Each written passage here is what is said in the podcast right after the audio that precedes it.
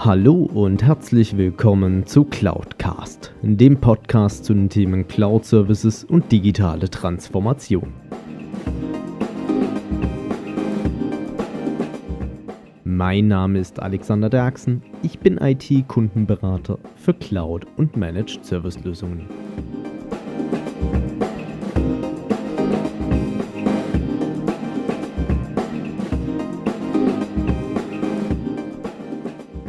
Ja, hallo zusammen. Und eine Interviewfolge jagt die nächste. Und ich habe auch die Befürchtung, dass es im Juni auch dementsprechend so weitergeht. Ähm, daher auch mal noch eine kleine Bitte an euch. Gebt mir mal aktives Feedback zurück. Ähm, gefallen euch diese Interviewfolgen? Machen sie euch Spaß? Sind die interessant für euch? Oder sind es eher Themen, die euch langweilen? Ähm, gebt mir da einfach mal Feedback, entweder über die iTunes-Rezension oder ähm, natürlich auch gerne über die Seite beziehungsweise per Mail an feedback at cloud-cast.de. Ich freue mich da über jede Meldung von euch. Ja, ich habe heute im Interview ähm, beziehungsweise in der Aufzeichnung einen Jungunternehmer, Steven Meindl, 18 Jahre jung, ähm, und hat ein unglaubliches Mindset und ist äh, schon, kann man sagen, mit dem ganzen Thema digitale Services, Dienste und der Cloud auch groß geworden. Und deswegen fand ich so extrem spannend, auch seine Ansichten da dahinter zu sehen. Und vor allem, er ist Online-Marketer. Und wir haben ähm, lange gesprochen und daher denke ich auch, dass äh, für euch als Zuhörer genau da die richtigen Informationen drin sind. Dementsprechend viel Spaß bei dem Interview mit Steven Meindl.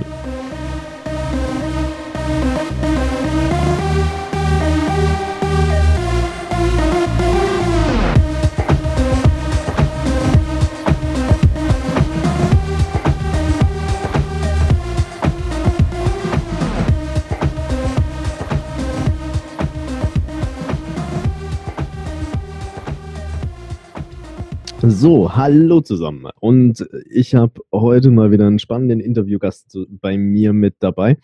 Ähm, für alle, die jetzt nur die Tonspur hören, geht unbedingt auch auf YouTube, also youtube.cloud-cast.de.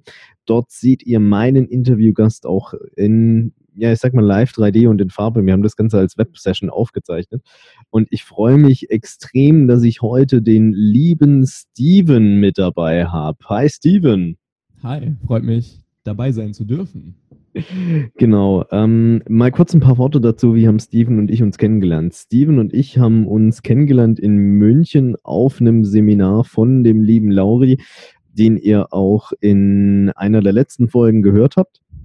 Ähm, da auch noch äh, kurz eine kleine Anmerkung an der Stelle. Äh, es gibt, glaube ich, noch Tickets für die Young Rockets Business Master University. Also Link ist auch nochmal in den Show Notes beziehungsweise in der Videobeschreibung auf YouTube drin, wo ihr die Tickets bekommt. Und vergisst nicht bei der Bestellung den Promo-Code Cloudcast anzugeben. Dann erhaltet ihr auch noch einen kleinen Rabatt auf die jeweilige Ticketkategorie.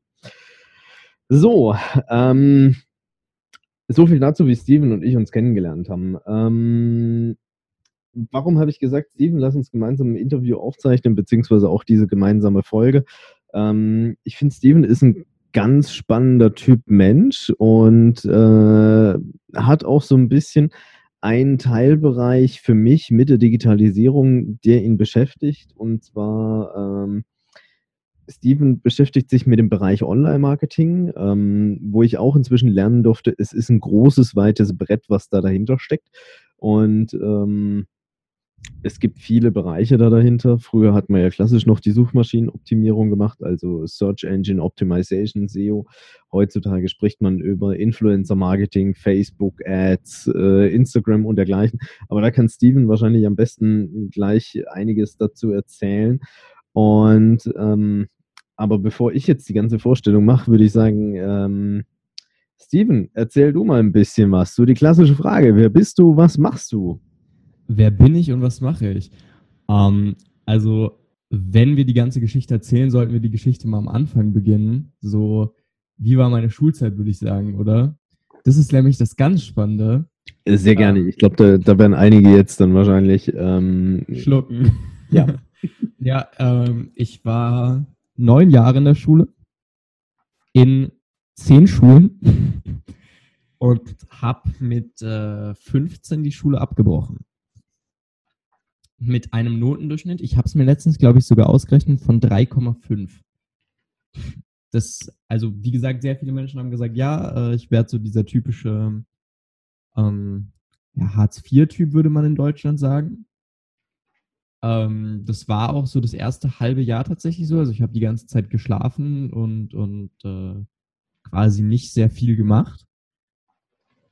Und äh, dann habe ich mich mal damit beschäftigt, wie kann man eine Brand aufbauen und wie kann man am besten äh, Sachen branden oder wie kann man sich als Marke verkaufen. Das war so das erste Interesse. Da habe ich auch relativ schnell in einem Jahr es geschafft, äh, mehrere tausend Follower zu bekommen und bin dann auf Social Media Management gekommen, eher durch Zufall.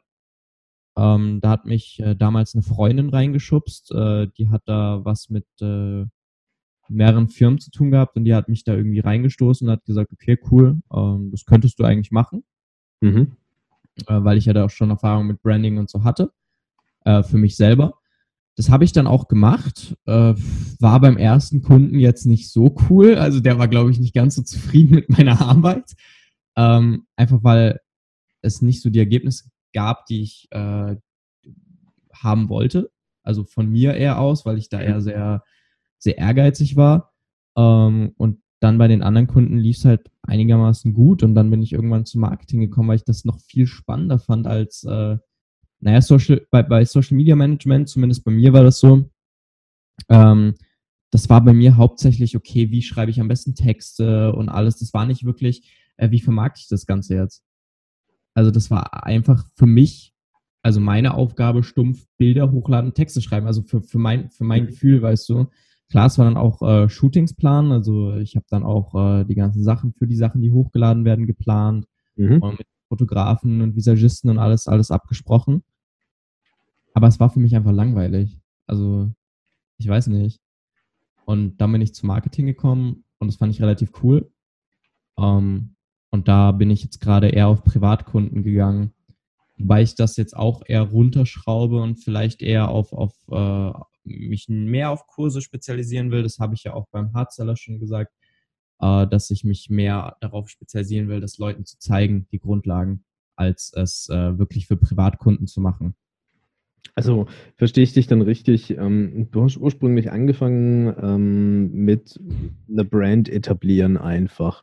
Ähm, hast du angefangen mit dir selber, also dem ja. Brand Steven Meindl oder war das dann schon? Äh, damals war das äh, auf, naja, es waren auf mehreren Plattformen. Es war auf Twitch und YouTube und ähm, aber eher Twitch. Also es war eher äh, Twitch, aber ich habe mich wirklich äh, etabliert, dass ich gesagt habe, okay, ähm, ich baue das unter einem anderen Namen auf und ich will wirklich eine Brand machen. Also ich habe mir das wirklich überlegt. Ich habe jetzt nicht gesagt, okay, äh, ich bin auch ganz klar mit dem Gedanken rangegangen, ich fange das jetzt an, weil ich will damit Geld verdienen. Mhm. Ich habe damit am Ende auch äh, gar nicht so schlecht verdient. Nur bei Twitch war dann immer so die Sache, bei Twitch kann es sehr schnell vorbei sein.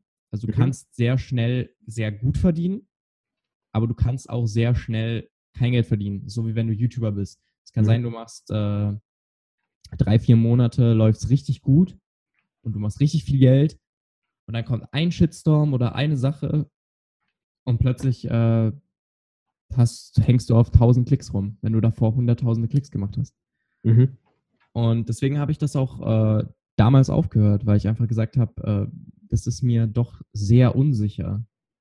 Aber ich bin das schon wirklich mit einem Konzept angegangen. Also ich habe es dir eh vorhin gezeigt, auch wirklich äh, mit einem Konzept, okay, ich nehme ein Tier dahinter, es gibt Werte, es gibt fixe Zeiten, äh, es gibt immer wieder Giveaways und solche Sachen. Also eine Brand aufzubauen ist was extrem Spannendes, mhm. weil man extrem viele Sachen beachten kann ähm, und beachten muss, besonders am Anfang.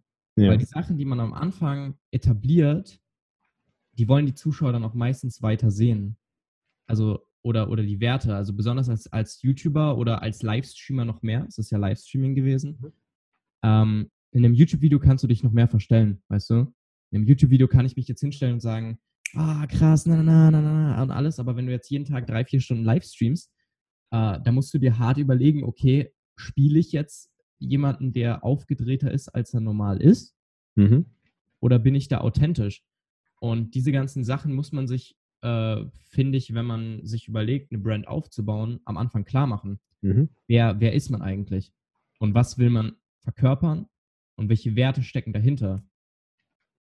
Da habe ich auch äh, einen, einen, einen sehr, sehr krassen Online-Marketer gesehen. Ich überlege gerade, wie der heißt. Der hat es sehr, sehr gut umgesetzt. Also der hat sich ein Tier genommen, hat die Werte des Tieres genommen und die Werte des Tieres auf sein Unternehmen übertragen. Mhm. Okay. Und das ist quasi das Prinzip, wie man halt brandet. Also es ist gar nicht so schwer. Also die Leute, die, die tatsächlich sagen, man kann auf YouTube und so nicht so schnell branden, kann man immer noch tatsächlich. Okay. Geht es denn da mehr um, also ist es dann eigentlich frei, welche Marke da, da dahinter steckt oder muss es dann eine Personenmarke sein? Oder? Du kannst auch. Nehmen wir, nehmen wir einen Kollegen von mir. Ein Kollege Also, von mir. Nehmen wir mal sowas vielleicht nicht etabliertes wie jetzt Bosch, Siemens oder Daimler, Ja, ähm, sondern nehmen wir mal so einen kleinen Ableger da davon und der möchte einfach mehr Awareness bekommen. Naja, ich wollte es dir gerade mal allgemein, also wenn wir jetzt mal nicht von der Firma ausgehen, weil du gesagt hast, von der Person, du kannst das eigentlich mit allem machen. Äh, ein Freund von mir hat mal gefragt, äh, wie, er, wie er erfolgreich ähm, schnell und gut Follower aufbauen kann auf YouTube. Und ich habe dem gesagt, ey, du musst irgendwas machen, was die Leute so noch nicht gesehen haben, was eventuell auch provoziert. Mhm. Also wo, wo du am Anfang, ich weiß nicht, ob dir Tanzverbot was sagt. Doch. Schau mal, der hat sich am Anfang hingestellt und hat äh, Sachen gemacht, wo alle Leute gesagt haben, hey, du, du bist doch, du bist doch geisteskrank. Ich meine, der ist ziemlich dick und, und ziemlich ungepflegt und, und alles. Er hat Mhm. sich hingestellt und hat ge gesagt, ja, ich be bekomme doch jede Frau ne, ne, ne, und hat halt sein schmutziges Zimmer gezeigt und gesagt, hier fühlt sich doch jede wohl und solche Sachen. Mhm. Und der hat dadurch den richtigen Hate bekommen, Mhm. aber durch den Hate, äh, durch den Hate auch Hype. mhm. Und dann ist er immer mehr, und ich habe diese Entwicklung sehr stark verfolgt. Ich kenne ihn seit er 1.000, 2.000 Abonnenten hat. Jetzt hat er, was weiß ich, 500.000 oder so. Und der ist äh, in jedem Video normaler geworden. Aber der hat das gespielt am Anfang und der hat den Prozess der Normalisierung immer mehr gemacht. Und Mhm. jetzt setzt er sich hin, geht einkaufen und macht einen Einkauf von Video, was äh, durchgehend positive Bewertung hat und verdient damit richtig, richtig gut Geld in Okay. einem Jahr. Und ich habe dem auch gesagt, hey, setz dich hin. Und er hat einfach äh, Covers gemacht, Mhm. wo er einfach rumgeschrien hat. Also lief ein Cover im Hintergrund mit Musik und er hat einfach, der hat einfach dazu richtig, also richtig schief gesungen. Ja. Hat sich so eine Maske gekauft und hat sich mit Mhm. so einem rosa Mikrofon davor gestellt und diese Covers gesungen. Ey, Okay. schau mal, Mhm. das sind so Sachen. Das ist provokativ, Mhm. aber das funktioniert. Ja. Ähm, bei einer Firma ist es dann nochmal was anderes, weil eine Firma vertritt ja ganz andere Werte. Und ich glaube auch nicht, dass du bei deiner Firma jetzt äh, stark auf Shitstorm gehen willst. Ich glaube, das käme nicht so gut in dem Fall. Wobei ich sagen muss, guck mal, bei, bei wenn wir jetzt äh, Karl S. zum Beispiel nehmen, der hat ja auch den übelsten, übelsten Shitstorm so vor ein, zwei Jahren oder so. Mhm. Und der hat sich ja auch extrem gut davon erholt. Also bei dem, bei, äh, von dem Ganzen. Also man erholt sich von solchen Sachen relativ schnell auch. Gu- Gut, ich glaube, wenn man es mal so ein bisschen auch globaler betrachtet, ähm, jetzt gerade beispielsweise in Deutschland, ähm, eine AfD überlebt nur vom Shitstorm. Ja, Muss, kann man da sicherlich ganz ehrlich dazu sagen. Ähm, aber das ist das, womit du ursprünglich angefangen hast. Und dann bist du in den Bereich Social Media Management rüber getriftet. Ähm, mhm. Wie kam das und ähm, was sind so die Erkenntnisse, die du heute auch daraus ein Stück weit siehst? Ey, wenn ich ganz ehrlich sein soll, ich fand den Titel Social Media Manager mit 16 einfach cool. ja, es ist so. Ja. Ähm, ich, ich fand das einfach cool zu sagen, ey, guck mal, ähm, aber mich hat dann die Thematik dahinter auch, auch sehr interessiert, weil am Anfang dachte ich so, hey, cool, ja, okay, du lädst ein paar Bilder hoch und überlegst dir ein paar Texte und dafür kriegst du für einen 16-Jährigen jetzt nicht so schlecht Geld Mhm. tatsächlich.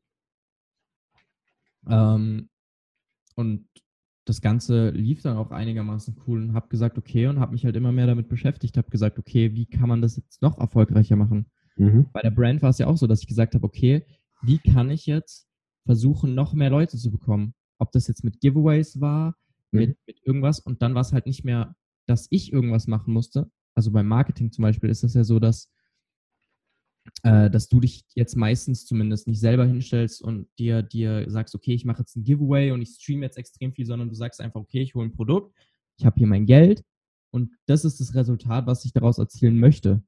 Mhm. So, zum Beispiel, äh, ich habe dir vorhin von dem Programm erzählt, wenn der jetzt zu mir kommt und der sagt, okay, ich mache jetzt ein Webinar und bei dem Webinar möchte ich so und so viele Leute haben, die da zugucken, so und so viele Leute stelle ich mir vor, dass die kaufen äh, und das ist so das Budget, was ich ausgeben möchte. Und dann versucht man natürlich das zu machen und das irgendwie hinzubekommen und sich zu überlegen, okay, mit welchen Texten, mit welchen Tools und mit welchen äh, Videos könnte man das Ganze machen. Mhm. Und äh, bei dem Programm äh, habe ich ja wirklich äh, alles gemacht. Also ich habe auch mit ihm die Videos aufgenommen. Mhm. Ich habe die Videos gecuttet. Also nebenher, ich habe äh, in der Zeit, wo ich nichts gemacht habe, nebenher einen Filmschnitt, äh, eine Filmschnittausbildung gemacht, die ich auch abgeschlossen habe. Ähm, so eine, also eine einjährige war das, glaube ich. Mhm. Ähm, also ich habe für ihn die Videos aufgenommen, geschnitten und die, äh, die ganze, ganze Vorbereitung gemacht. Also es war nicht nur Marketing in dem Sinne. Mhm. Also, die Thematik dahinter ist spannend.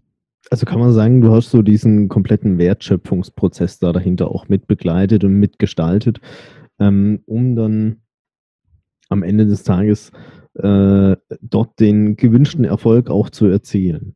Genau. Sehr schön. Ähm, jetzt ist ja so, für mich inzwischen inhaltlich zum Thema Digitalisierung, da gehören nicht nur Themen rein wie Industrie 4.0, IoT und so weiter, wie es ja eigentlich alles heißt, sondern ich stelle auch immer mehr fest, der, Themen, der Themenbereich Online-Marketing ähm, ist ein ganz großer Kernpunkt da dahinter, weil du kannst ja mit Online-Marketing-Mitteln so viel inzwischen machen, ähm, gerade was dann auch in Richtung Datenanalyse geht und dergleichen, ähm, Targetierung, also wie finde ich den passenden Kunden für mein Produkt und so weiter, sind ja alles solche Themen da, da dahinter. Ähm, da auch mal so ein bisschen die Frage, ähm, wie deine Einschätzung, wo geht das Ganze hin? Wird es offener? Werden irgendwann die Plattformanbieter wie Facebook, ähm, Instagram oder dergleichen sagen, nö, wir machen das Thema zu und ihr müsst jetzt extrem viel Geld dafür bezahlen? Ähm, also was steckt da, Stand heute für dich da dahinter oder was ist deine Einschätzung, wie sich das auch die nächsten Jahre vielleicht noch entwickelt?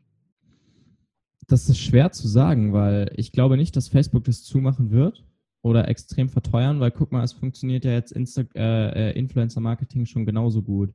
Mhm. Also bei, bei vielen Sachen funktioniert Influencer-Marketing vielleicht sogar besser.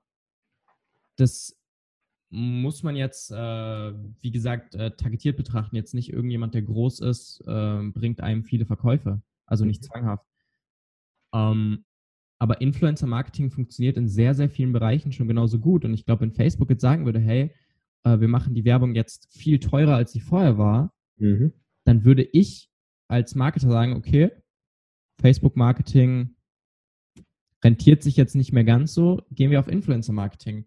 Und du kannst bei vielen Influencern, und das habe ich gemerkt, kannst du auch oft einfach hingehen und äh, wenn du selber schon eine Brand hast, sagen, okay, komm, wir machen eine Kollabo, ich poste ein Foto von dir, du postest ein Foto von mir, dann zahlst du gar nichts Mhm. und kannst so schon relativ gut äh, was aufbauen. Und selbst wenn du nichts hast, ähm, ich weiß nicht, ob du Fiverr kennst, ähm, ist so, ist so ein, ein Anbieter, wo du, wo du äh, Dienstleistungen outsourcen kannst, zum Beispiel Designs und solche Sachen. Mhm.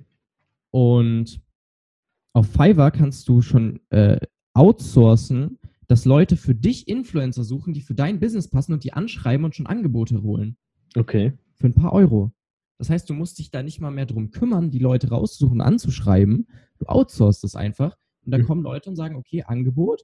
Die, du gibst dem einen Fuffi, der hat so und so viel Reichweite, so und so viele Leute sehen das mit Screenshot. Also wie viele Leute sehen seine Story, wie viele Leute das.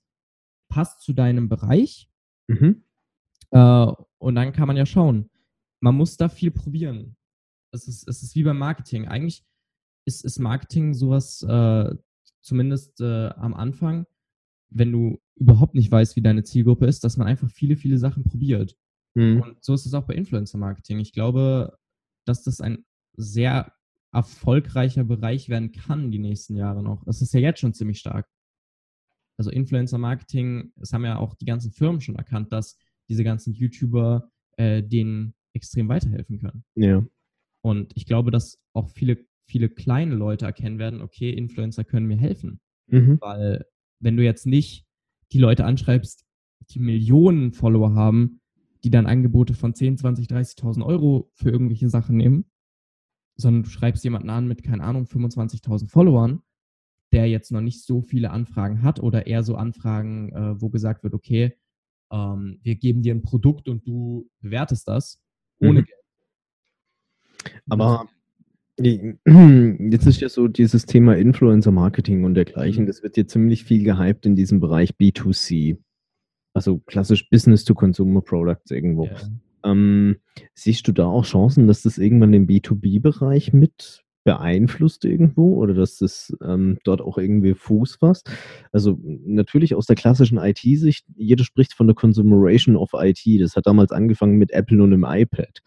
Ähm, aber mm, was ist so da auch deine Einschätzung vielleicht da dahinter? Ähm, glaubst du persönlich, dass ähm, B2B künftig auch mehr ähm, geinfluenced wird durch vielleicht verschiedene Fachzeitschriften, Branchen, Magazine oder sonstiges? Oder ähm, dass es da vielleicht dann auch in diesen klassischen, ich sag jetzt mal Social-Media-Kanälen wie, ähm, was es dann halt auch ist. Also ich finde, ich habe so ein bisschen gerade das Gefühl, Facebook entwickelt sich immer mehr zu einer B2B-Plattform an der einen oder anderen Stelle als äh, wie früher klassisches C2C-Network, also Consumer zu Consumer. Ähm, und ähm, oder dann halt auch so Plattformen wie LinkedIn, Xing ähm, oder was es da noch alles gibt. Siehst du da irgendwo das Thema vielleicht auch kommen, dass dort sich noch ein Markt etabliert oder jetzt vielleicht auch gerade so klein am Entstehen ist? Das ist ultra schwer zu sagen, weil ich mich damit noch nicht so wirklich beschäftigt habe, ob, ob das entstehen könnte. Es könnte schon sein, dass, dass das passiert. Ähm, ich weiß nicht, ob du das mitbekommen hast. Das ist noch gar nicht so lange her, glaube ich, auch, dass Facebook sogar mal angedeutet hat, dass sie ähm, eher wieder zu ihrem Ursprung gehen wollen. Also quasi, äh, es ist ja, es ist ja schon eine sehr starke Plattform, wo sehr viel Werbung geschaltet wird. Mhm. Und dass sie davon eigentlich weg wollen. Also nochmal auf das, was du vorher angesprochen hast, weil du ja gesagt hast, äh, dass, dass es teurer werden könnte. Das ist mir gerade nur eingefallen, Mhm. weil ich habe das irgendwo gelesen, dass Facebook wieder äh, mehr, also natürlich nicht komplett, weil das ist eine riesen Einnahmequelle von Facebook, Mhm. aber mehr auf diesen, auf dieses Standardvernetzen von Freunden gehen möchte. Ja. Und deswegen, also es ist sehr, sehr schwer zu sagen, ob das, ob das äh, im, im B2B kommen wird oder nicht. Mhm. Da muss man einfach die Entwicklung abwarten, würde ich sagen. Vielleicht gibt es so eine eigene Plattform, so wie bei Amazon, ähm, wo es ja jetzt auch Amazon Business gibt, gibt es dann Facebook Business vielleicht. Dieses Unternehmen könnte auch zu Ihnen passen.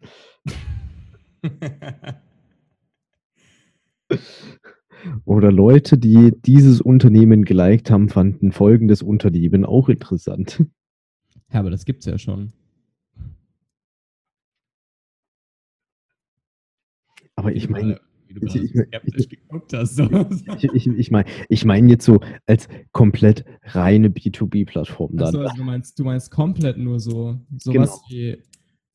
Boah, ich überlege gerade, wie cool wäre das? Stell dir mal vor, du machst äh, so eine App für, für ähm, sowas wie Tinder für Unternehmen.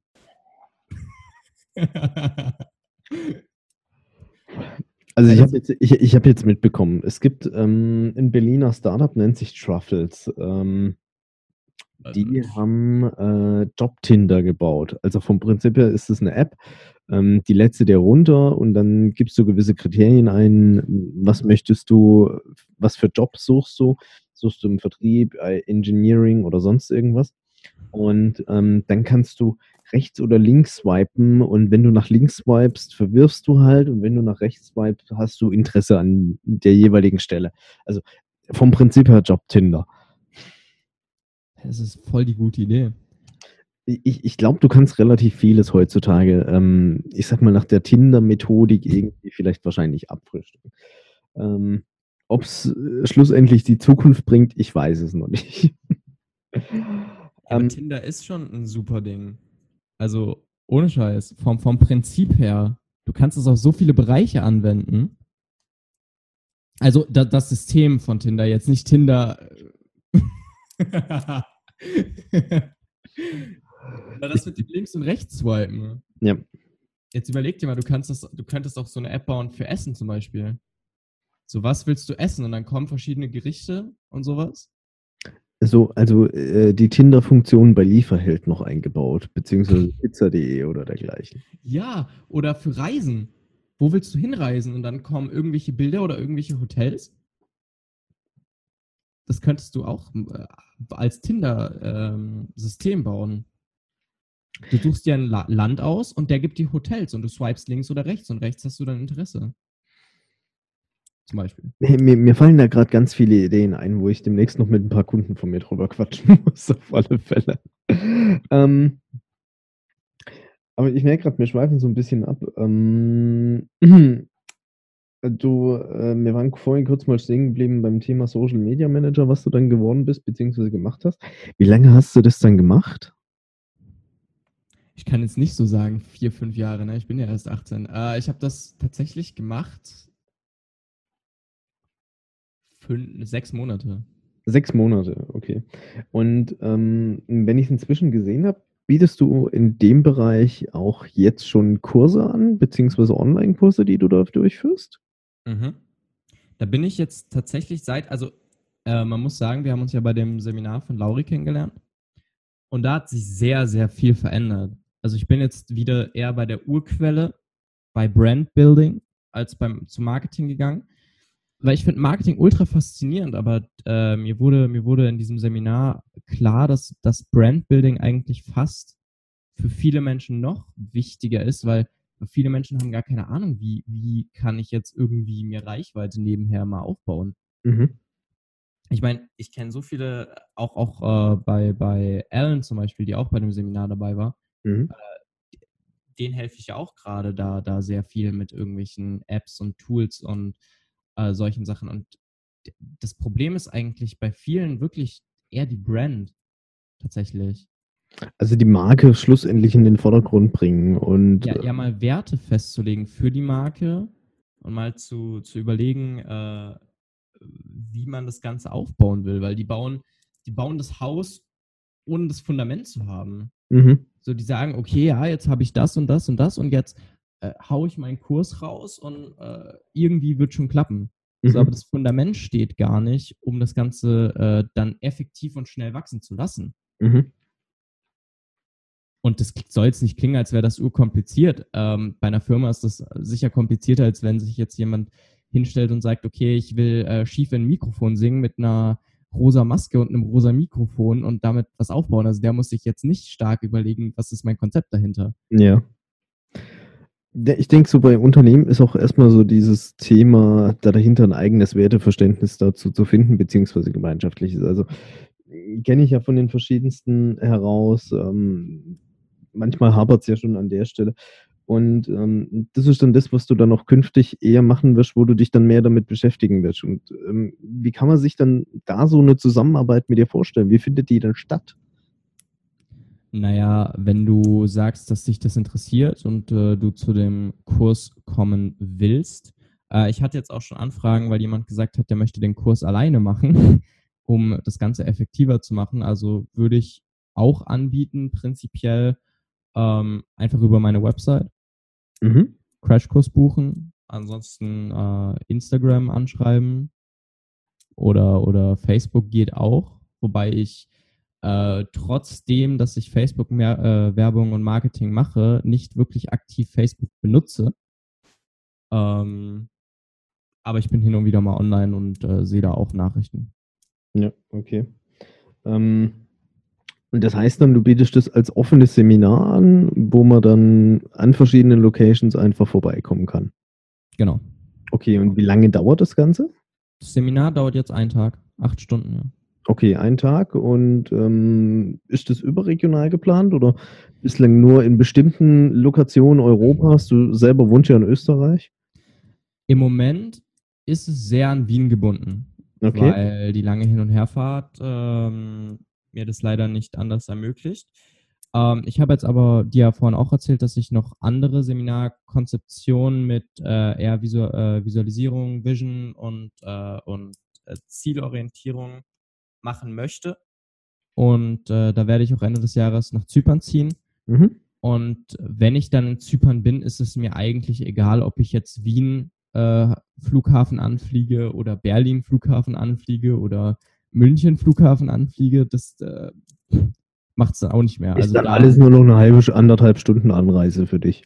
Ja, also es ist dann ist es egal, ob das jetzt, äh, Wien, München oder Berlin ist. Ja. Cool, aber jetzt, äh, spannender Punkt. Du willst, ähm, ne also bislang das Ganze wirklich Vor-Ort-Seminare, wo man dich dann auch mal live kennenlernen kann. Wie Ja. groß sind da so die Gruppen da dahinter in der Regel? 5 bis maximal 20 Leute. Okay. Weil ich schon will, dass man da auch effektiv auf die Person eingehen kann. Und ich finde, in einem großen Seminar geht das schon sehr, sehr stark verloren. Ich meine, du kannst in 'nem großen Seminar sicher gut Wissen mitnehmen. Ich habe ich habe das bei „Geil im Leben“ zum Beispiel gesehen von Dennis. Du kannst sehr, sehr viel Wissen aus dem Seminar mit 100 Leuten mitnehmen, aber Ja. das Wissen beim Hardseller war viel viel mehr auf die Leute angepasst. Also, du willst dann auch wirklich, ähm, die Leute, wenn sie dann an 'nem gewissen Punkt nicht weiterkommen oder 'ne Idee brauchen, dann auch wirklich aktiv unterstützen können Ja. und deswegen einfach dann auch diese kleine Gruppengröße. Genau. Wobei, ich sage jetzt mal ganz ehrlich, für jeden, den's interessiert, auch, ähm, dort so 'n Seminar zu besuchen, beziehungsweise der auch sagt: „Okay, für mein Unternehmen ist es interessant.“ Ähm, Wien ist immer 'ne Reise wert, ist 'ne wunder wunderschöne Stadt Sowieso. und, ähm, ansonsten, äh, wenn's vielleicht auch um größere Anfragen geht, wo Unternehmen sagen: „Okay, ich habe hier 'ne Brand, bring mich bitte weiter voran“, ähm, dann wirst du dir sicherlich wahrscheinlich auch, äh, dort die, ähm, Möglichkeiten auf dich nehmen und wirst dein wunderschönes Wien beziehungsweise Österreich verlassen. Ja, das sowieso. Also, bei bei, äh, größeren Anfragen oder auch wenn jetzt viele Leute sagen: „Ja, ich komme aus wir kommen aber aus München, bla bla bla“ oder oder mehrere Leute sich aus einer Stadt finden, dann kann man das ja auch mal so planen, dass man sagt: „Okay, äh, ich mache jetzt einen Kurs in München“ oder Mhm. so. Das ist ja nicht das Problem. Ja. Ähm, im Moment ist es halt eher Wien standortabhängig, weil ich grade so versuche, alles noch in Wien zu halten, bis ich Mhm. dann mal nach Zypern bin und dann sage ich: „Okay, jetzt ist eigentlich egal, wo es ist.“ Mhm. Weil welchen Flughafen ich anfliege, ist, wie gesagt, dann relativ egal. Ja. Aber wie verändert sich denn bei dir also, jetzt Stand heute arbeitest du ziemlich viel von Wien aus, beziehungsweise versuchst auch ziemlich viel dort zu halten. Ähm, und mit dem Thema Digitalisierung oder auch mit Cloud-Services, die man irgendwo nutzen kann, ähm, ist ja bei dir auch so sicherlich, ähm du bist jetzt vielleicht eher damit aufgewachsen, vielleicht ich mit, äh, meinen knapp 12 Jahren Vorsprung, die ich vor dir habe. Wo ich dir echt gestehen muss, da komme ich vor mir grad vor wie 'n alter Sack. Ähm, aber wie ist bei dir so dieses Thema, ja, ich nenne es jetzt mal das Mindset in puncto Arbeitswelt, beziehungsweise auch, ähm, wie stellst du dir deinen Arbeitsplatz eigentlich da dahinter vor? Wie soll der sein? Ist der eher mobil? Ist der online? Ähm, ist er flexibel? Hast du einfach die Freiheit da dahinter, dass du wählen kannst, wo arbeitest du und was machst du dann da daraus? Oder bist du da eher noch 'n bisschen dieser Typ, der sagt: „Ne, ich habe hier meine Homebase und da bin ich eigentlich?“ Na ja, das ist eine sehr, sehr schwierige Frage, weil ich bin an mehreren Projekten dran und ein paar davon sind nicht standortabhängig, aber 'n Seminar ist ja quasi standortabhängig. Mhm. So, ich bin bei 'nem Seminar irgendwo ein paar Tage da. Mhm. Das heißt, da kann ich jetzt nicht sagen, da bin ich irgendwo. Ähm prinzipiell der Plan ist, ähm, es so zu machen, dass ich hin und wieder mal Seminare gebe. Lass es ein zweimal im Monat sein, äh, vielleicht auch öfter, weil mir das einfach Spaß macht. weil ich das unglaublich gerne mache, auch äh, Leute zu schulen, Leuten was beizubringen. Mhm. Und die restlichen Projekte sind nicht standortabhängig. Also quasi, dass ich, dass ich diese, lass es eine Woche im Monat sein, wo ich tatsächlich wo bin, Mhm. wo ich auch arbeite. Mhm. Und die restlichen drei Wochen bin ich nicht standortabhängig. Das ist mir sehr wichtig. ja. Äh, da bin ich sehr, sehr freiheitsliebend und sag auch, hey, das ist es mir auch wert, dass ich, äh, dass ich die restliche Zeit sein kann, wo ich möchte. Ja. Ähm, ich werde aber trotzdem wahrscheinlich äh, hauptsächlich besonders im Winter auf Zypern ansässig sein. Okay, wir müssen mal kurz einen Cut machen. Also heißt eigentlich im Umkehrschluss, äh, das Thema Freiheit ist dir in deiner Arbeitsweise aber schon extrem wichtig. Extrem. Auch, auch freie Zeiteinteilung meiner Arbeit. Ähm, ich finde, das ist so fast noch wertvoller als das Geld, was am Ende dabei rumspringt. Zu sagen, ich habe die Zeit, wirklich alles zu tun. Besonders in, in, meinem, in meinem Alter. Weil ich bin jetzt erst 18 und äh, jetzt kann ich noch alles machen. Mhm. Weißt du, die meisten Leute realisieren ja mit, mit 40, 45 oder so. Äh, zumindest kenne ich viele Leute, die das erst dann realisieren, dass sie sagen, okay, jetzt will ich aber was anderes und alles. Und dann bauen sie sich fünf, sechs, sieben Jahre was auf und dann läuft das. Und Mhm. dann sind die äh, aber schon so alt. Klar, die können auch alles machen. Aber weißt du, es ist nochmal was anderes, wenn du sagst, okay, äh, ich kann jetzt mit 18 die Möglichkeit haben, ins Ausland zu gehen, wirklich da zu leben. Ich kann da meine Trainings und meine Seminare geben und alles machen. Mhm. Ähm, und viel, viel erleben. Ja. Einfach schon in, in meinem Alter. Mhm. Und ich denke, klar, vielleicht ist auch so ein bisschen der Punkt, warum es für dich jetzt nicht so, ich sage jetzt mal, der fancy new shit ist da dahinter. Ähm, du bist wahrscheinlich schon mit dem ganzen technologischen Quatsch da dahinter aufgewachsen. Also ich weiß nicht, wann hattest du dein erstes Smartphone? Smartphone, also nicht Telefon. N- Fangen wir mal an mit klassisch Handy, falls du das noch kennengelernt hast. Also ich habe ich hab tatsächlich so ein Nokia gehabt. Äh, das habe ich mit elf Jahren bekommen. Das war aber nur zum Telefonieren. Das war, glaube ich, 2000, 2011 müsste das gewesen sein. 10, 11. Mhm. Na, 2010 hatte ich das schon. Ja. Da, da konnte man aber nur telefonieren und Snake drauf spielen. Ja. Ähm, dann war ja so diese Phase, also iPhone gab es da schon, das Vierer ist da gerade rausgekommen, Mhm. meine. Ähm, sowas habe ich aber nicht bekommen. Also da gab es dann diese ganzen komischen Telefone, diese, also ich habe ja jetzt immer noch ein Blackberry, ich bin davon ein Riesenfan. Ähm, aber da gab es dann diese ganzen komischen Telefone, diese Aufklapptelefone, wo dann unten so Tastaturen waren von irgendwelchen Marken, die du heute gar nicht mehr kennst. Mhm. Ähm, und ich habe dann mal eins gekauft. Das hat mir aber nicht gefallen und dann habe ich irgendwie immer mit Leuten Handys getauscht. Also damals hattest du ja auch noch nicht viele Daten auf deinem Telefon. Ja. Da hattest du so alle Kontakte auf der SIM-Karte, zumindest bei mir war das so. Ja. Und dann hast du, bin ich einfach mal zu Kollegen gegangen und habe gesagt, du, mein Handy gefällt mir nicht, gefällt dir dein Handy? Nö, ja, lass mal tauschen. also ich glaube, ich hatte in einem Jahr dann fünf oder sechs Telefone. Halt nicht, nicht immer neu gekauft, aber halt immer getauscht mal so. Und wenn es dann halt einem nicht mehr gefallen hat, hat man vielleicht auch mal zurückgetauscht oder mal was weiß ich was gemacht. Äh, und dann war mein erstes richtiges Telefon, mein richtiges Smartphone war das iPhone 6. Das habe ich mir einen Tag, nachdem es draußen war, gekauft. Ich kann Also dir aber. gerade- 2014. Ist das 2014 rausgekommen? Ich, ich, ich, ich habe gerade den Wikipedia-Artikel offen. Also das iPhone 4 war 2010, ähm, 4S 2011 und das iPhone 6 war 2014. Ja, dann habe ich 2014 hatte ich dann mein erstes Smartphone. Und das ist tatsächlich das Telefon danach. Also das ist das Telefon nach dem iPhone. Also jetzt nicht so irgendwie jemand, der, der hier jeden Tag irgendwie nach neuen Telefonen guckt. So Ja gut, du, du, du hattest ja deine Wechselzeit davor schon hinter dir.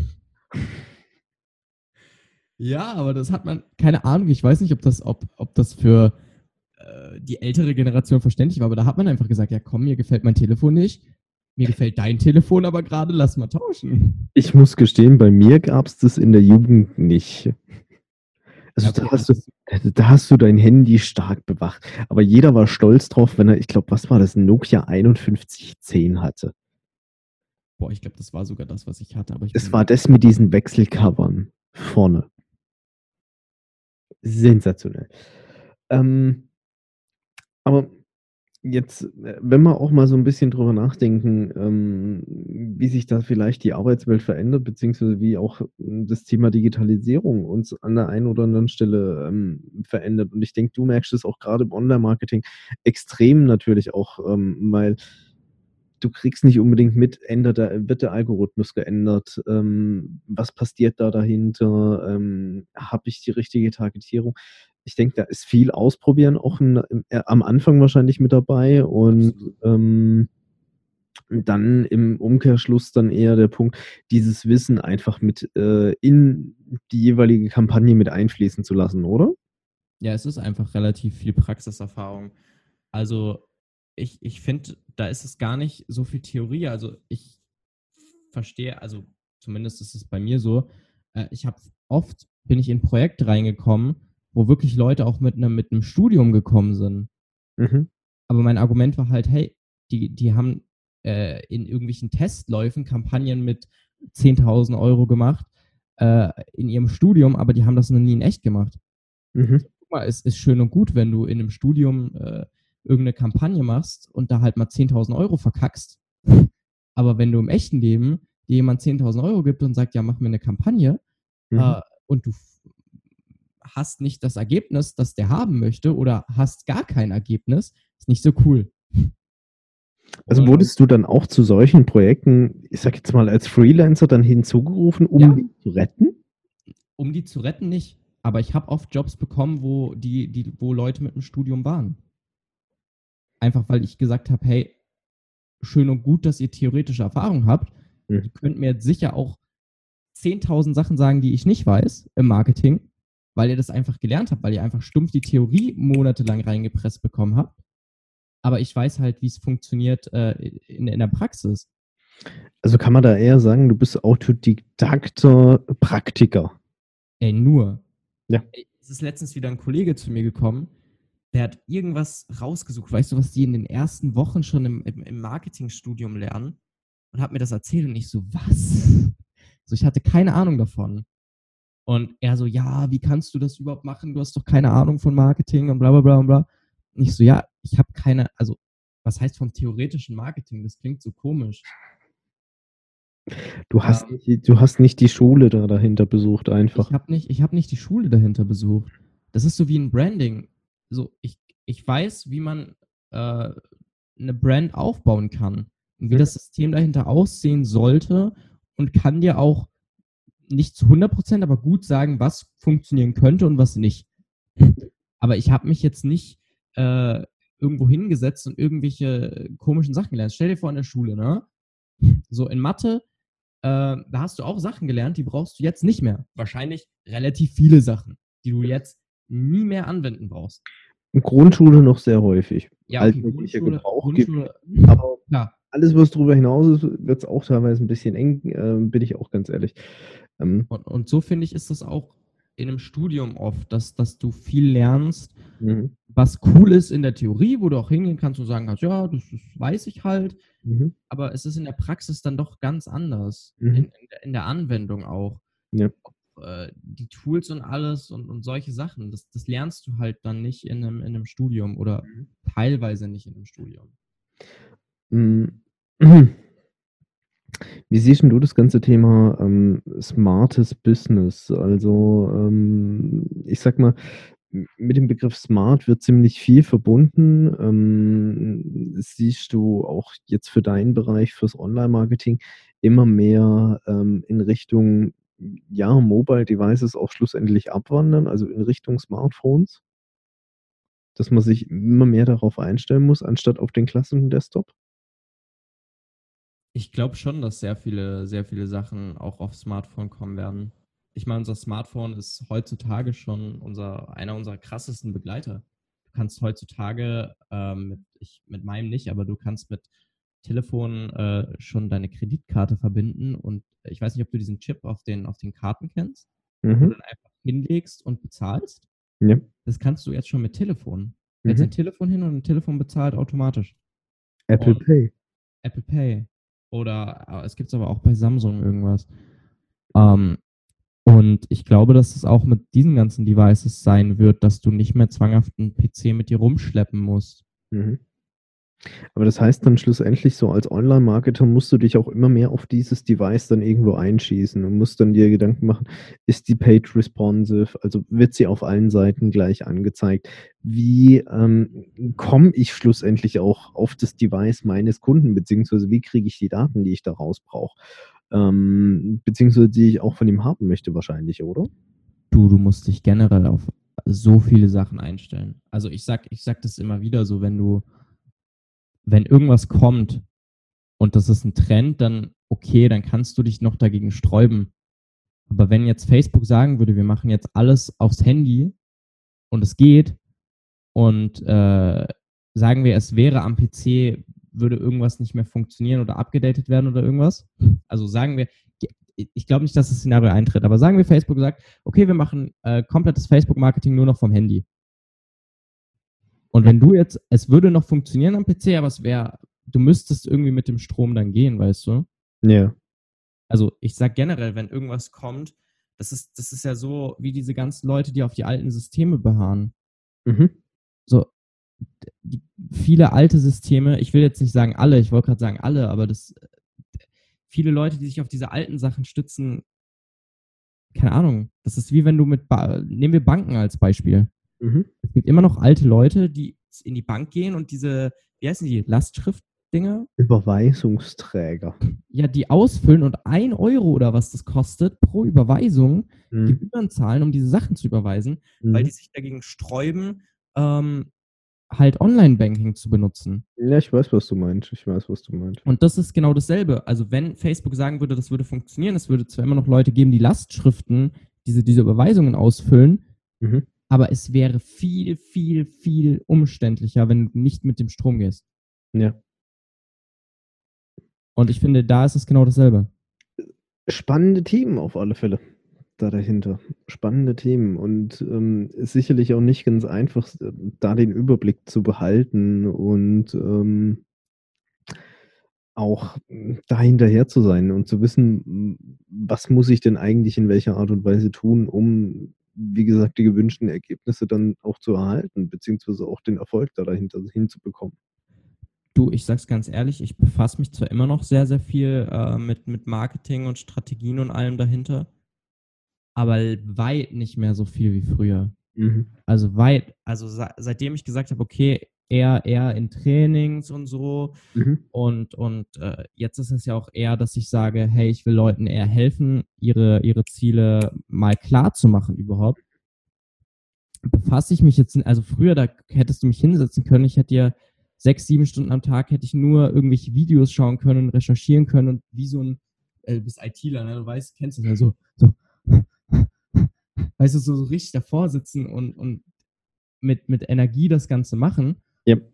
Ähm, aber das ist heute gar nicht mehr so. Also heute weiß ich auch, dass Zeit extrem wichtig ist schon. Mhm. Und äh, klar, ich bleibe auf dem neuesten Stand. Ich lasse mich immer mal wieder von Freunden über Sachen informieren, die gerade abgehen, über irgendwelche Algorithmusänderungen. Da kriegst du mhm. auch viel mit, wenn du in der Szene drin bist. Ja. Ähm, aber es ist jetzt nicht so, dass ich da mich hm. aktiv extrem viel damit befasse.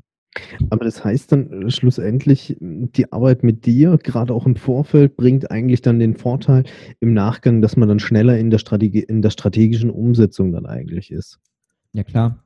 Ja, ich gebe halt, schau mal, ich habe halt äh, über die Jahre äh, Erfahrung gesammelt, wie es äh, funktionieren kann. Mhm. Wie auch äh, grobe Zielgruppen aussehen können, wie man das Ganze targetieren und klein machen kann. Ja. Ähm, und natürlich auch mit dem Brandwissen, wie man das Ganze dann eventuell auch aufziehen kann. Mhm. Und das Ganze halt optimieren. Ich meine, ich benutze auch sehr viele Tools, die gebe ich dann äh, auch Leuten preis, wenn ich mit denen arbeite oder wenn ich mit denen äh, Kurse mache. Mhm. Und das Ganze hilft halt einem enorm. Also ich sag, ich sag auch ganz ehrlich, das, was ich weiß, könnte, könnte sich jeder in mehreren Monaten wirklich intensive an Arbeit aneignen. Mhm. Das funktioniert. Ich nehme einem halt die Zeit weg und sage, okay, ich gebe dir das Wissen so. Gut, aber das ist ja eigentlich in jeder Branche irgendwo der Teilbereich. Also ich sag mal, bei uns als Systemhäusern sicherlich jeder würde es selber hinkriegen, die Systeme selber aufzusetzen, beziehungsweise ähm, sich die Lösung zusammenzubauen. Aber weshalb werden wir gefragt? Einmal, weil wir es jeden Tag tun und ähm, wir regelmäßig diese Tätigkeiten durchführen. Also es hängt eine gewisse Routine da dahinter. Und auf der anderen Seite, weil wir halt dieses Wissen da dahinter schon haben und ähm, und das natürlich auch gerne unsere Kunden dann daran teilhaben lassen. Um, ähm, daher auf alle Fälle extrem spannend, was äh, dich da dahinter bewirkt, beziehungsweise was du da auch machst. Ähm, Gerade, ich denke, der Bereich Branding, beziehungsweise Branding aufbauen, ähm, gebe ich dir recht, wird ein Bereich sein, der immer, immer gefragter sein wird, auch gerade in dieser ganzen Online-Marketing-Welt, ähm, weil ich glaube, viele stürzen sich gerade auf dieses Thema, einfach Ads zu kaufen, also kostenfreie, äh, nee, nicht kostenfrei, kostenpflichtige Werbung zu schalten, wo sie dann schauen, wie komme ich an meine Zielgruppe ran, beziehungsweise habe ich sie richtig targetiert und was kriege ich da für Umsätze daraus? Aber die wenigsten machen sich Gedanken darüber, wie kann ich das Ganze als Marke etablieren. Natürlich gibt es Marken, wie schon zu Anfang gesagt, die sind entsprechend groß wie eine Bosch, eine Daimler und so weiter. Die kennt jeder und damit verbindet man irgendwas. Ja, ey, die, haben, die haben, das Ding bei, bei äh, den meisten großen Marken ist ja einfach, ähm, dass die nur noch, also fast nur noch auf Vertrauen gehen. Mhm. So, dass, dass die Leute sagen, zum Beispiel, ich kann Nivea vertrauen. So, das kennst du seit Jahren. So, deine Oma hat dir vielleicht schon als Kind Nivea auf dein Gesicht geschmiert. Ich weiß ja nicht, aber meine Oma hat's getan. Ja. Da war ich ein kleiner Puper, da hat die gesagt, hier schmier dich mit Nivea ein. Mhm. Wir haben zu, also ich habe zu Nivea ein unglaubliches Vertrauen. Ja. Du, du, du siehst das. Oder das, was äh, Lauri zum Beispiel auch gesagt hat. Du bei manchen Slogans, du, du beendest die schon im Kopf und solche Sachen. Mhm. Nichts ist unmöglich. Toyota. Genau. Also das sind ja alles so die Punkte da dahinter. Also die entsprechend großen Brands haben es ja schon geschafft. Jetzt gibt es auf der einen Seite die ähm, zweite Linie, die Hidden Champions, nenne ich es jetzt einfach mal. Ähm, wie beispielsweise, ähm, ich sitze ja im Schwäbischen, äh, die Firma Postefix sitzt in Tübingen. Postefix ist der weltweit größte Hersteller von Seifenblasen. Was? Seifenblasen, kennst du von früher? So dieses Fläschchen das zum Aufschrauben, so genau, zum Aufschrauben, reinpusten, Seifenblasen passiert. ähm, weltweit größter Produzent sitzt in Tübingen, die Firma Pustefix. Das ist auch ein geiler Name. Ähm, aber genauso gibt es natürlich auch im äh, klassischen gewerblichen Bereich wirklich diese Hidden Champions. Beispielsweise in Leonberg, hier bei mir um die Ecke, sitzt die Firma Geze die einer der weltweit größten Hersteller von ähm, Beschlägen für Türen ist, beziehungsweise Türschließautomatiken. Wenn du mal irgendwo unterwegs bist und das ist wieder so eine Schiebetür, die vor dir aufgeht, guck mal oben auf den Sensor, steht in 90 Prozent der Fälle GZ drauf. Sensationell geiles Unternehmen, äh, kennen bloß die wenigsten. Und ich denke, da auch ist viel jetzt immer mehr dieses Thema gefragt, den Brand nach vorne zu bringen. Man kriegt es auch mit bei den Großen, die verschiedene Brands haben. Der Procter Gamble geht immer mehr hin und stellt sich auch in den Vordergrund und sagt, nicht nur wir sind halt der Hersteller von Pampers. Ähm, ja, das, das, wollen wir heutzutage gar nicht. So diese Zeit von, von kalten, großen Konzernen ist eigentlich vorbei. So die großen Leute können das noch halten. Die mhm. haben das schon über Jahre gemacht, aber die Leute wollen, wollen äh, wissen, wer ist dahinter. Mhm. Können wir dem vertrauen? Können wir der Person vertrauen? Ähm, und ich sag mal, gerade bei solchen Mischunternehmen wie eine Procter Gamble oder auch eine Unilever ähm, oder eine Nestle, fördert es ja auch wiederum das Vertrauen, weil man weiß, okay, ich habe jetzt dieses eine Produkt gekauft, ähm, beispielsweise bei Unilever, die haben ja DAF beispielsweise bei sich mit im Portfolio. Ähm, und dann sagst du, okay, das, was ich für meinem Körper tut, darf gut, also ähm, warum soll ich nicht aus dem gleichen Hause auch was essen? Also gehe ich auf Knorr. Ja, ich weiß, was, ich weiß, was du meinst. Also, wobei ich sagen muss, dass du gesagt hast, die kennt halt fast keiner. Das ist nicht zwanghaft ausschlaggebend. So, es kommt immer auf den Bereich an. Sagen, sagen wir, du nimmst ähm, irgendwen aus dem Fitnessbereich. Mhm. So, du nimmst, äh, da, da kannst du hunderttausende Follower haben und du gibst dem irgendwie Geld und der, und der macht für dein Programm jetzt Werbung und da kauft fast keiner. So, das gucken sich viele Leute an, aber das kauft fast keiner. Jetzt gibt es aber auch Marken oder Brands in, in ganz kleinen Teilbereichen. Sagen wir, du nimmst auf YouTube irgendwie, keine Ahnung, äh, jemanden, der sich auf extrem was spezialisiert. Nehmen wir einen Anwalt oder irgendwas. Mhm. Oder nehmen wir es noch spezifischer, keine Ahnung, einen Anwalt für Medienrecht, wilde, äh, wie heißen sie, WBS. Ja, oder Immobilien oder irgendwas, weißt du, wenn du den wirklich, wirklich spezialisierst, mhm. dann kann der mit 3000 oder 4000 Followern schon für seine Nische eine riesen Brand haben. Und guck mal, wenn du sagst, die kennt ja fast keiner, wieso steht denn dann bei 90 Prozent dieser Öffner der Name drauf?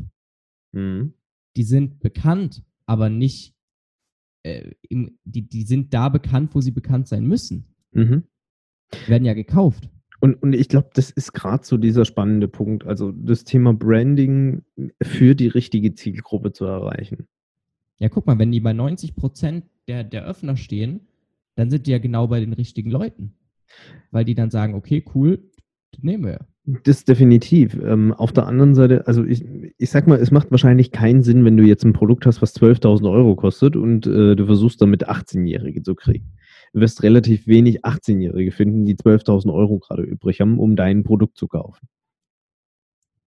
Wobei es auch nicht, also das ist ja genauso das wie mit dem Seminar. Haben wir ja bei Laure gelernt. So kannst nicht davon ausgehen, dass du sagst, ein 18-Jähriger geht nicht zu einem Seminar, was äh, 1000 Euro. Das, das, das, auf keinen Fall. Also das auf keinen Fall. schon, aber es ist, es ist wesentlich unwahrscheinlicher, als wenn du jemanden ansteuerst, der 12.000 mal so zahlen kann.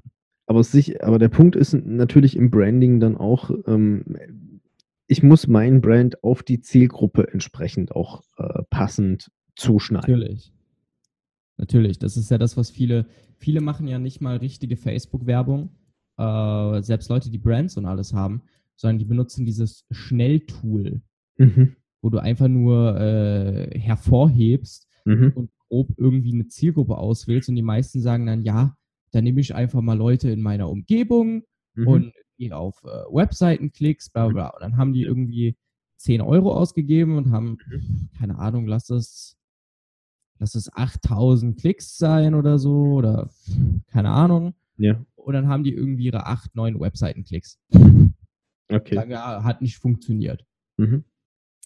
Weil es überhaupt nicht targetiert ist oder mhm. überhaupt nicht gut targetiert ist. Ja. Aber wenn man sich da mal wirklich hinsetzt und sagt, okay, ähm, was, was sind meine Werte, wer ist mein Zielkunde und wie können wir das Ganze auf den Zielkunden anpassen? Auch mhm. die Werbung. Ja. Es, ist nur, es ist ja nicht nur, äh, wer ist mein Zielkunde, sondern wie sieht meine Werbung aus? Mhm. Wie sieht mein Video aus? Catcht mein Video? Mhm. Catcht mein Text? Also da kennst du dich ja noch besser aus, weil du die, auch die Verkaufsseminare besucht hast. So, das mit dem Storytelling. Catch das. Sicherlich, also da lernt man einiges da dazu. Ja, ich meine ja, du musst, das, das muss ja auch catchen. So. Ja. Deswegen, also das macht, der, das Gesamtpaket macht viel aus. Mhm. Nicht nur, so du kannst per, für die perfekte Zielgruppe Werbung schalten. Wenn du scheiß Werbung hast, bringt das auch nichts. Ja, klar. Das, das definitiv. Wow, also ich habe jetzt gerade mal so ein bisschen auf die Uhr geguckt. Wir haben jetzt eine Stunde lang schon darüber gesprochen. Das ist echt Wahnsinn. Ähm, vielleicht äh, würde ich auch sagen, wenn es, äh, ich kriege ja auch immer recht viel Feedback auf ähm, meine Folgen, dass wir einfach sagen, okay, wenn die Leute doch mal Bock drauf haben, ähm, dass wir beide doch mal ins Gespräch gehen, äh, schreibt gerne eine Nachricht beziehungsweise lasst einen Kommentar oder äh, eine Rezension auf alle Fälle da. Ähm, ansonsten mal noch ein paar ganz wichtige Themen. Steven, wie findet man dich? Wie kann man dich kontaktieren? Wo erreicht man dich denn? Am besten Instagram tatsächlich. Okay, über Instagram. Und äh, unter welchem Namen findet man da dich? Steven Meindl. Meindl mit AI und. EL am Ende, also ohne E. Genau, ist auch nochmal unten in den Shownotes entsprechend verlinkt. Ansonsten, wenn man sagt, man hat Bock auf einen von diesen Kursen, von denen du vorhin erzählt hast, wo kann man die finden bzw. buchen? Ähm, am besten unter mysmg.at. wobei ich das Ganze gerade am Umbauen bin.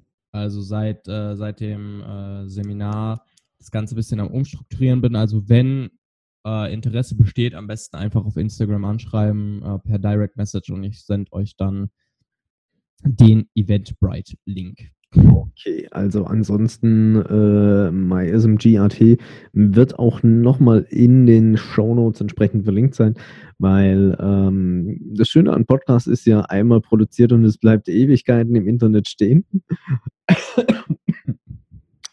Daher ähm, für alle, die ihn dann vielleicht später hören, auch da nochmal die Möglichkeit vorbeizuschauen.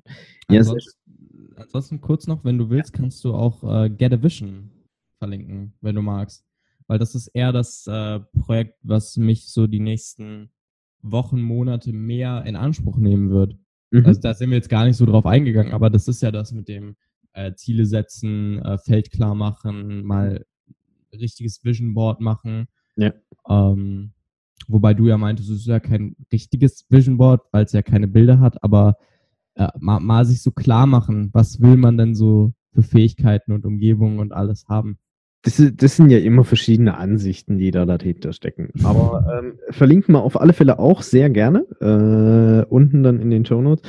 Und ansonsten, Steven, ähm, es war eine spannende Stunde mit ihr. Es hat irre viel Spaß gemacht, dieses Gespräch. Und ähm, ich freue mich auf alle Fälle, wenn wir uns das nächste Mal wiedersehen, beziehungsweise auch wieder hören. Ähm, wir sind ja in regem Austausch miteinander. Ähm, ich danke dir auf alle Fälle für diese Zeit, für diese doch sehr erkenntnisreiche Stunde. Und ähm, wie schon gesagt, alle, die Bock haben, Steven näher kennenzulernen, beziehungsweise mehr über ihn zu erfahren, links unten entsprechend in den Show Notes äh, sein Instagram-Profil, ähm, mysmg.at, also steht für, glaube ich, My Social Media Generation, auch nochmal entsprechend verlinkt. Und ähm, auch Get a Vision als jüngstes Projekt vom Steven, wo ihr dann einfach auch ein bisschen mehr darüber erfahrt, Zieldefinition, beziehungsweise wo soll denn die Reise für mich hingehen.